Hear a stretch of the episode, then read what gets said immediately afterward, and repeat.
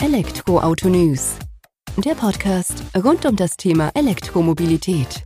Mit aktuellen Entwicklungen, Diskussionen, Interviews und vielem mehr. Servus und herzlich willkommen bei einer neuen Folge des Elektroauto-News.net Podcast. Ich bin Sebastian und freue mich, dass du diese Woche wieder eingeschaltet hast, wenn wir uns mit dem Thema E-Mobilität beschäftigen. In der aktuellen Folge habe ich Tim Neugebauer vom Formula Student Team Ecurie X aus der RWTH Aachen zu Gast. Tim erzählt uns in der aktuellen Podcast-Folge ein wenig ja, von dem Formula Student Team der RWTH Aachen, was so hinter den Kulissen abgeht, worauf man achten muss und warum man sich entschlossen hat, seit 2014 nur noch elektrisch zu fahren. Bevor wir ins Gespräch mit Tim gehen, geht's kurz in die Werbung. Hörer und Hörerinnen unseres Podcasts wissen, es ist Zeit für Veränderung. Zeit für echte Veränderung. Dieser Meinung ist auch Klimawest, der Impact-Fonds für ein lebenswerteres Morgen. Wie Klimawest zu verstehen gibt, erkennen immer mehr Anleger, Anlegerinnen, dass sie mit ihren Investments sehr wohl etwas bewirken können, auch gegen den Klimawandel. Denn mit Klimawest ist es möglich, in die Themen der Zukunft zu investieren, unter anderem in das Thema erneuerbare Energien. Dabei ist es Klimawest möglich aufzuzeigen, dass man mit echtem nachweisbaren Impact Investments sozusagen für eine grünere Zukunft anlegt. Klimawest ermöglicht es, deine persönlichen Werte mit den finanziellen zu verbinden.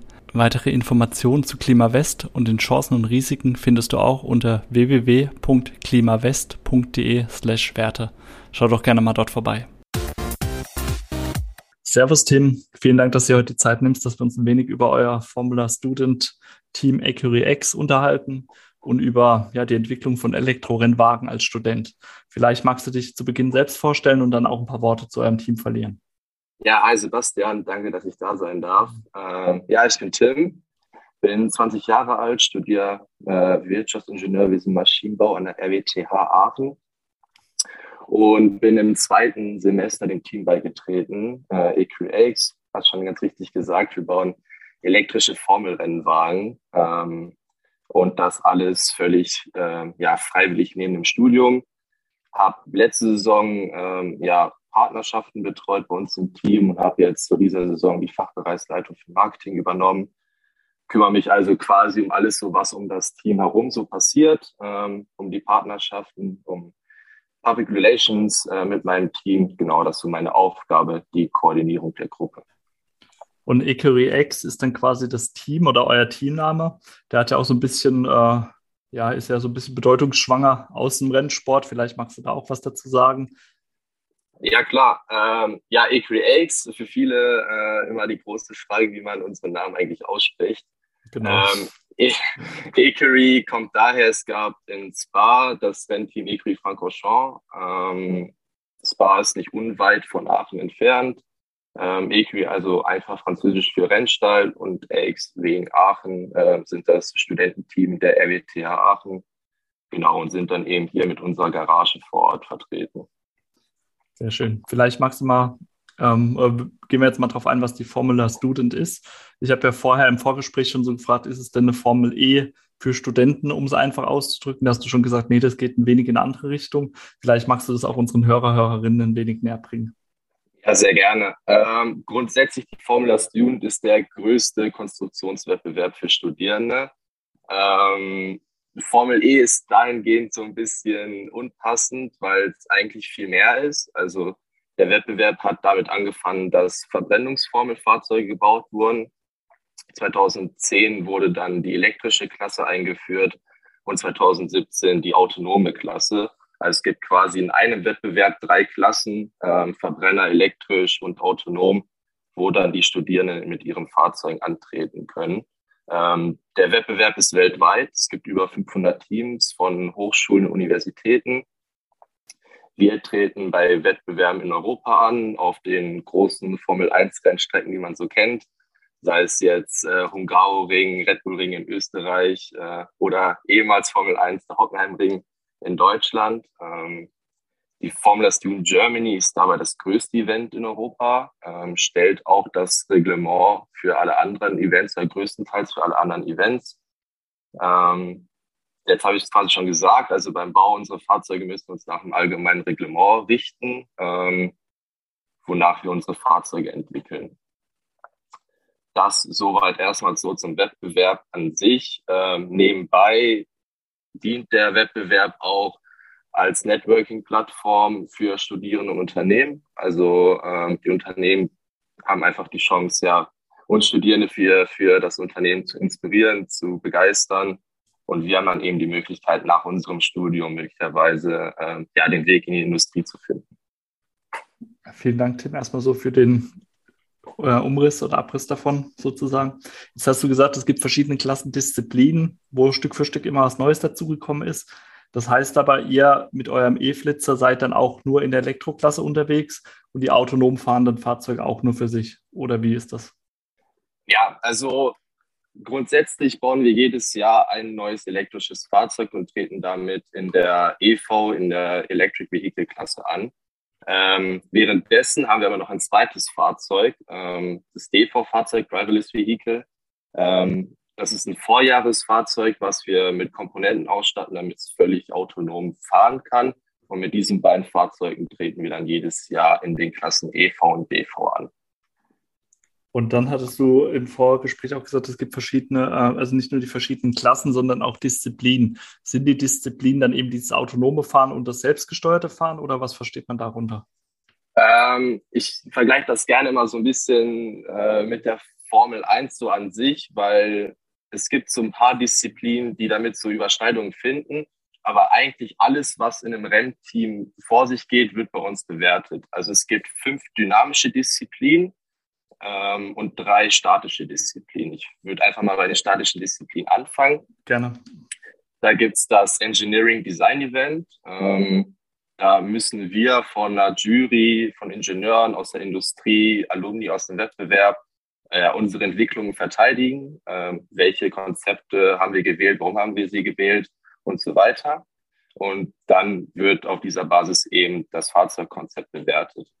Ähm, dann die nächste statische Disziplin ist das Cost Manufacturing Event.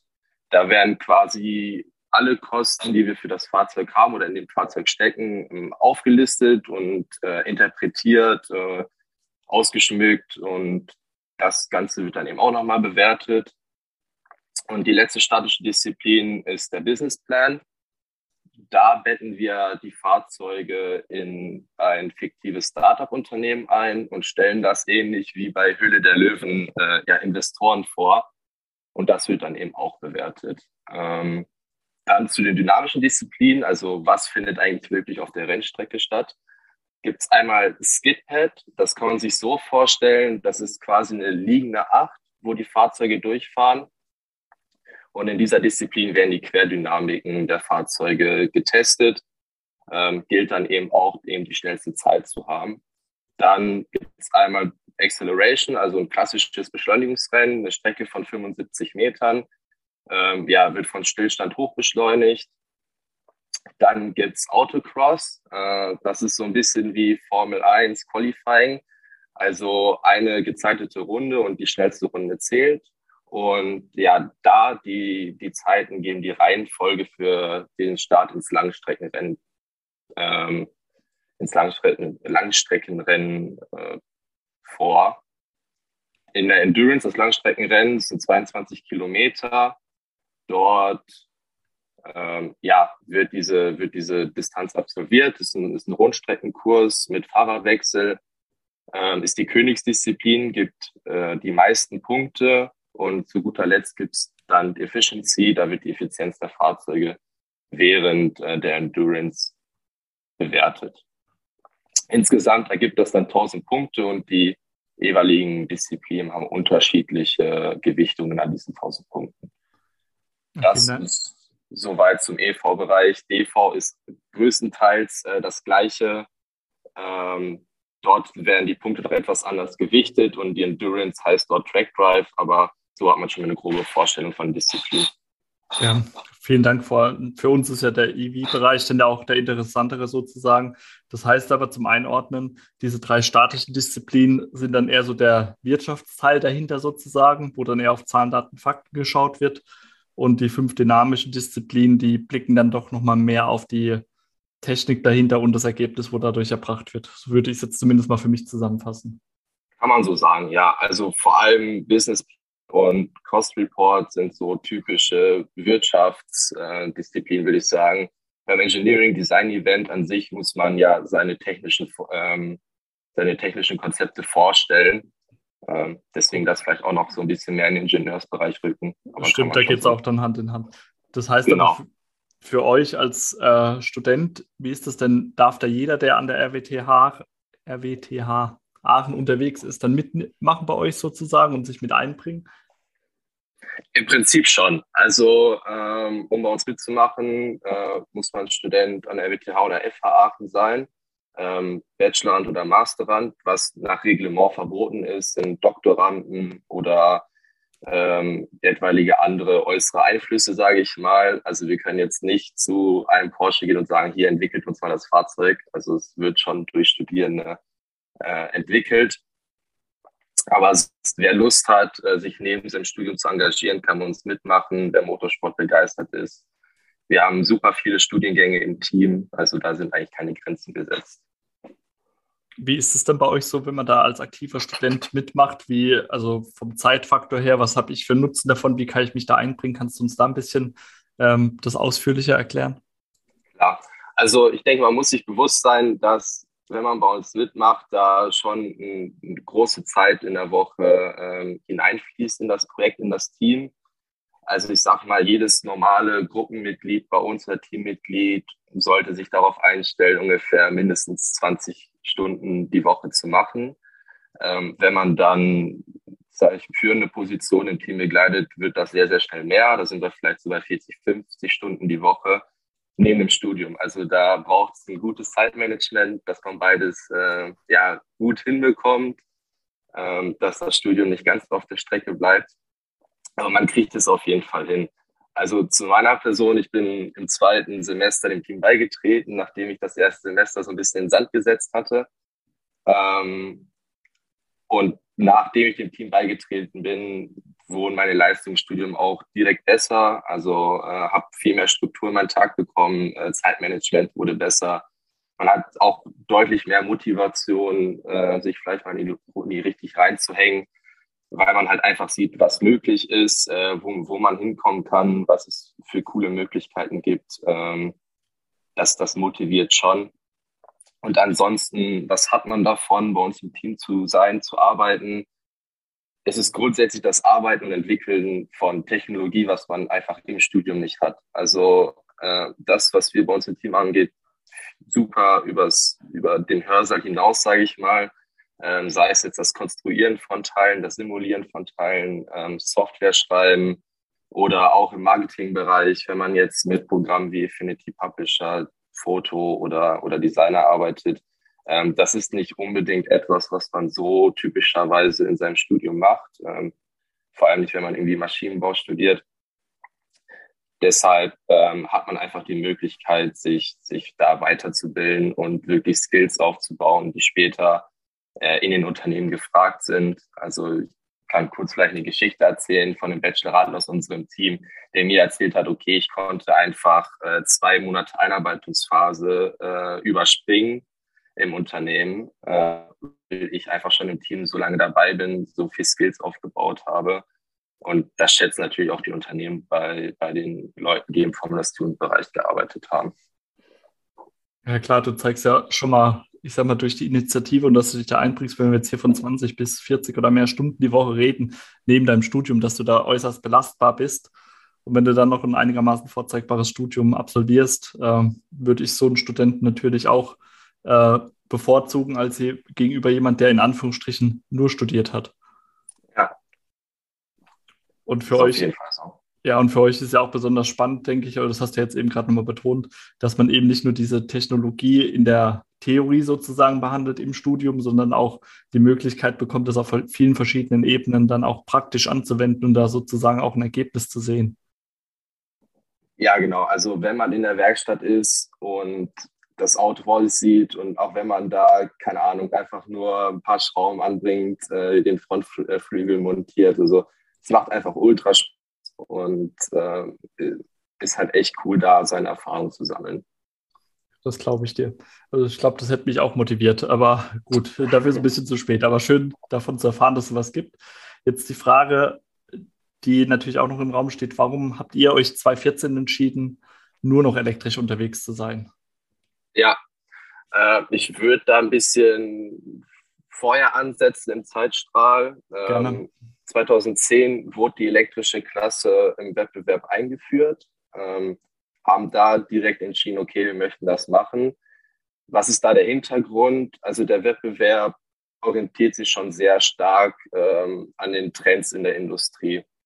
Liegt natürlich auch daran, dass die Formula Dune grundsätzlich von den großen Playern im Automobilbereich investiert wird und die da so einen gewissen Takt vorgeben, okay, wohin geht die ganze Reise, was sollen die Studierenden grundsätzlich entwickeln. Wir haben uns dann 2010 dazu entschieden, elektrische Fahrzeuge zu bauen, weil wir einfach auch der, der Philosophie gefolgt sind, okay, das ist die Zukunft, ähm, das möchten wir gerne machen.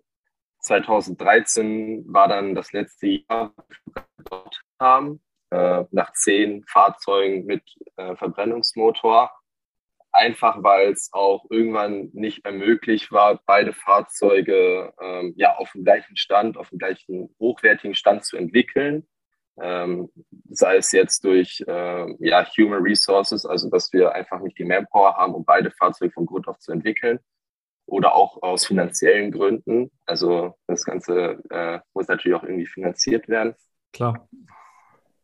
Also haben wir uns entschieden, okay, was ist zukunftsträchtiger, elektrisch oder Verbrenner, haben uns dann ja für elektrische Fahrzeuge entschieden, wo sich auch herausgestellt hat, okay, das elektrische Fahrzeugkonzept ist für die Anwendung im Formula Student-Bereich, also relativ kleine Kurse, kurvenreiche Kurse, deutlich performanter ähm, deutlich schneller auf, dem, auf, auf der Strecke.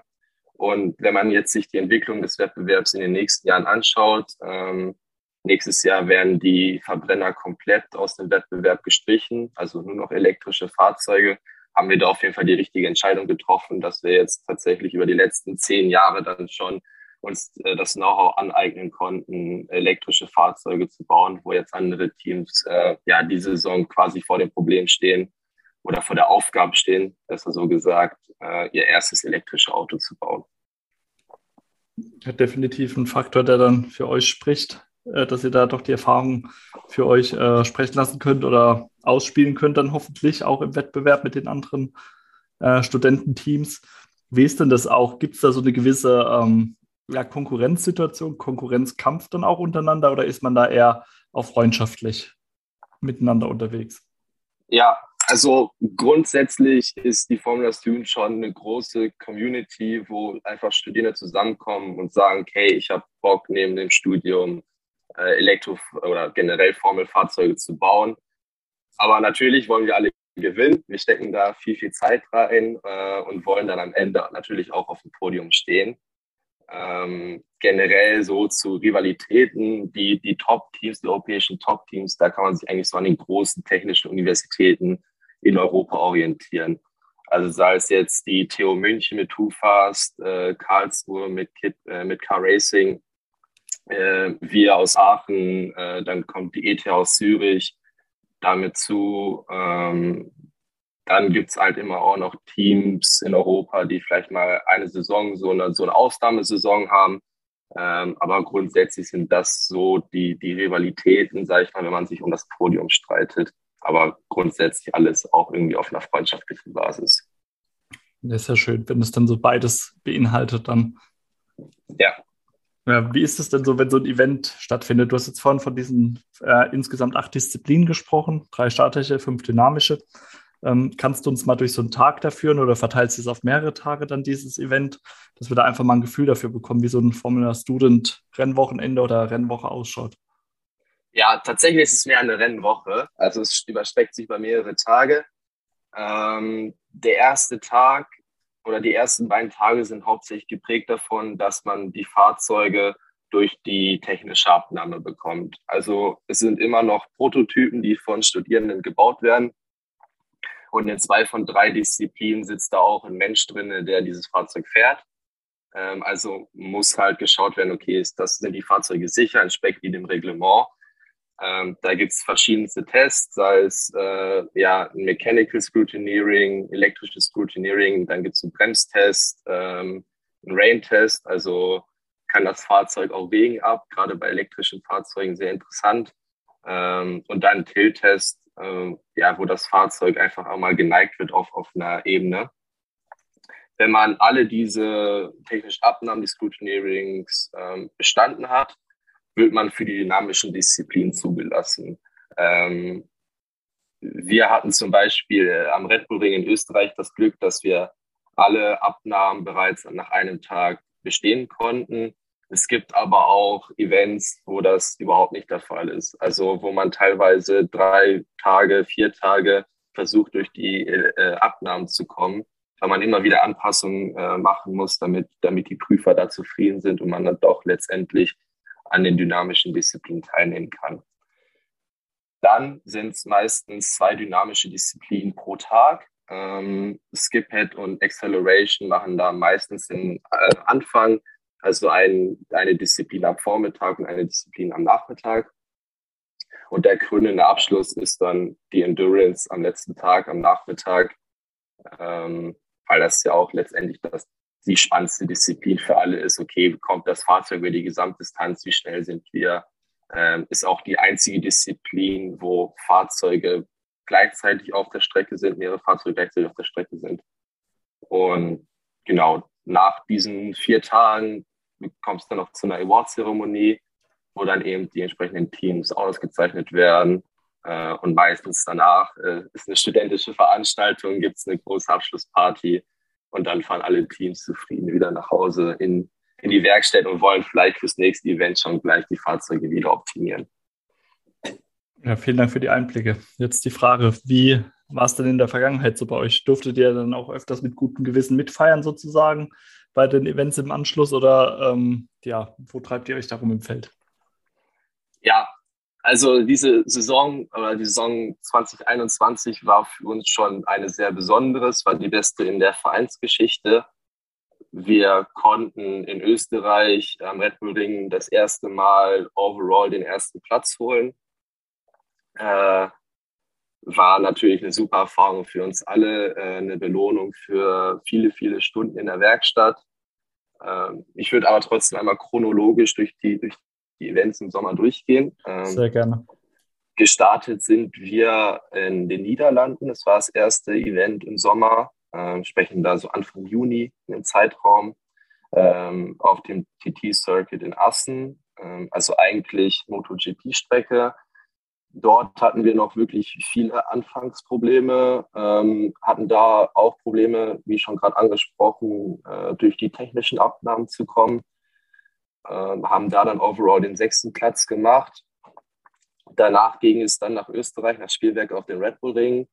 Äh, da quasi komplette Kehrtwende äh, am ersten Tag durch alle Scrutinierings durchgekommen was sicherlich auch darauf zu führen ist, dass wir aus unseren Fehlern oder durch die Scrutinings in den Niederlanden lernen konnten, da nochmal Anpassungen getroffen haben zwischen den Events, konnten da dann den ersten Platz overall in Österreich holen.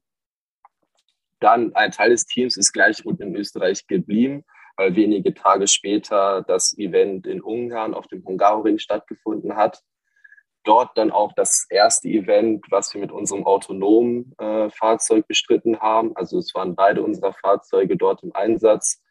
Mit unserem elektrischen haben wir da knapp das Podium verpasst, äh, vierter Platz, konnten aber mit unserem autonomen Fahrzeug in der DV-Klasse auf den dritten Platz fahren. Dann ging es nach Deutschland zum größten Event, Hockenheim, FSG. Ähm, sind da leider mit beiden Fahrzeugen sehr, sehr knapp am Podium gescheitert, jeweils zwei vierte Plätze. Und zu guter Letzt waren wir dann in Italien bei der FS ATA mit unserem autonomen Fahrzeug, haben es da geschafft, alle dynamischen Disziplinen zu gewinnen. Ähm, leider waren da die Leistungen in den statischen Disziplinen nicht so gut. Äh, Nichtsdestotrotz konnten wir overall da den zweiten Platz holen.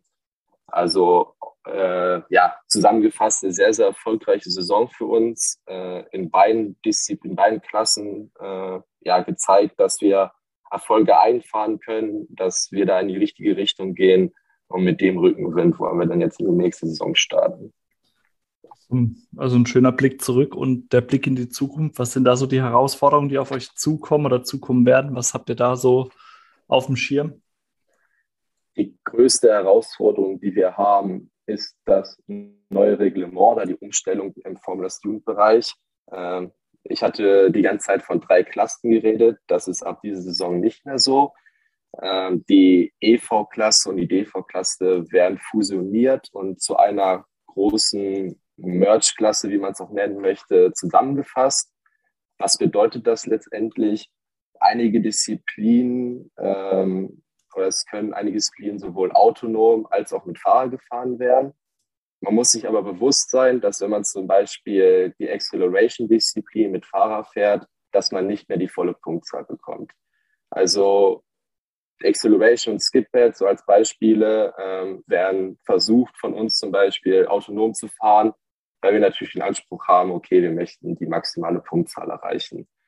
Da hilft es uns natürlich, dass wir in der letzten Saison in beiden Klassen ähm, ja bereits so große Erfolge feiern konnten. Und ja, sind da jetzt dann auch ganz ähm, zuversichtlich, dass wir nächstes Jahr diese diese Hürde nehmen können und äh, sowohl autonom als auch mit Fahrer sehr, sehr performant fahren können. Vielen Dank, Tim. Ja, das hört sich aber gut an. Dann habt ihr da ja äh, die eine oder andere Herausforderung, die ihr angehen könnt. Habt ihr aber auch genügend Rückenwind sozusagen aus der aktuellen Saison oder aus der vergangenen Saison. Und ja, bin gespannt, wie es denn läuft. Wenn du magst, kann, können wir uns ja dann im kommenden Jahr nochmal drüber austauschen, wie es denn gelaufen ist, wie ihr von euren Erfahrungen aus diesem Jahr profitiert habt und möchte damit erstmal Danke sagen für deine Zeit und die Einblicke in die Formula Student bei eurem Team.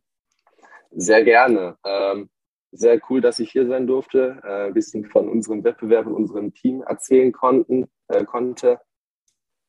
Kommen natürlich gerne wieder, äh, ein paar Erfahrungen aus der nächsten Saison zu, zu berichten. Äh, hoffentlich dann mit äh, einem Podium in Deutschland, wo wir dieses Jahr knapp dran gescheitert sind und einer mindestens ebenso erfolgreichen Saison. Das hoffen wir doch. Die Daumen sind gedrückt. Ja, vielen Dank. Mach's gut. Mach's gut, Sebastian. Ciao. Ciao. Das war's jetzt auch wieder die aktuelle Folge von elektroautonews.net Podcast. Ich hoffe, du hast einiges für dich mitnehmen können und hast ein wenig mehr hinter den Kulissen der Formula Student erfahren. Ich fand's ganz interessant und würde mich freuen, wenn du nächste Woche bei der kommenden Folge unseres Podcasts wieder einschaltest. Mach's gut, bis dahin, ciao.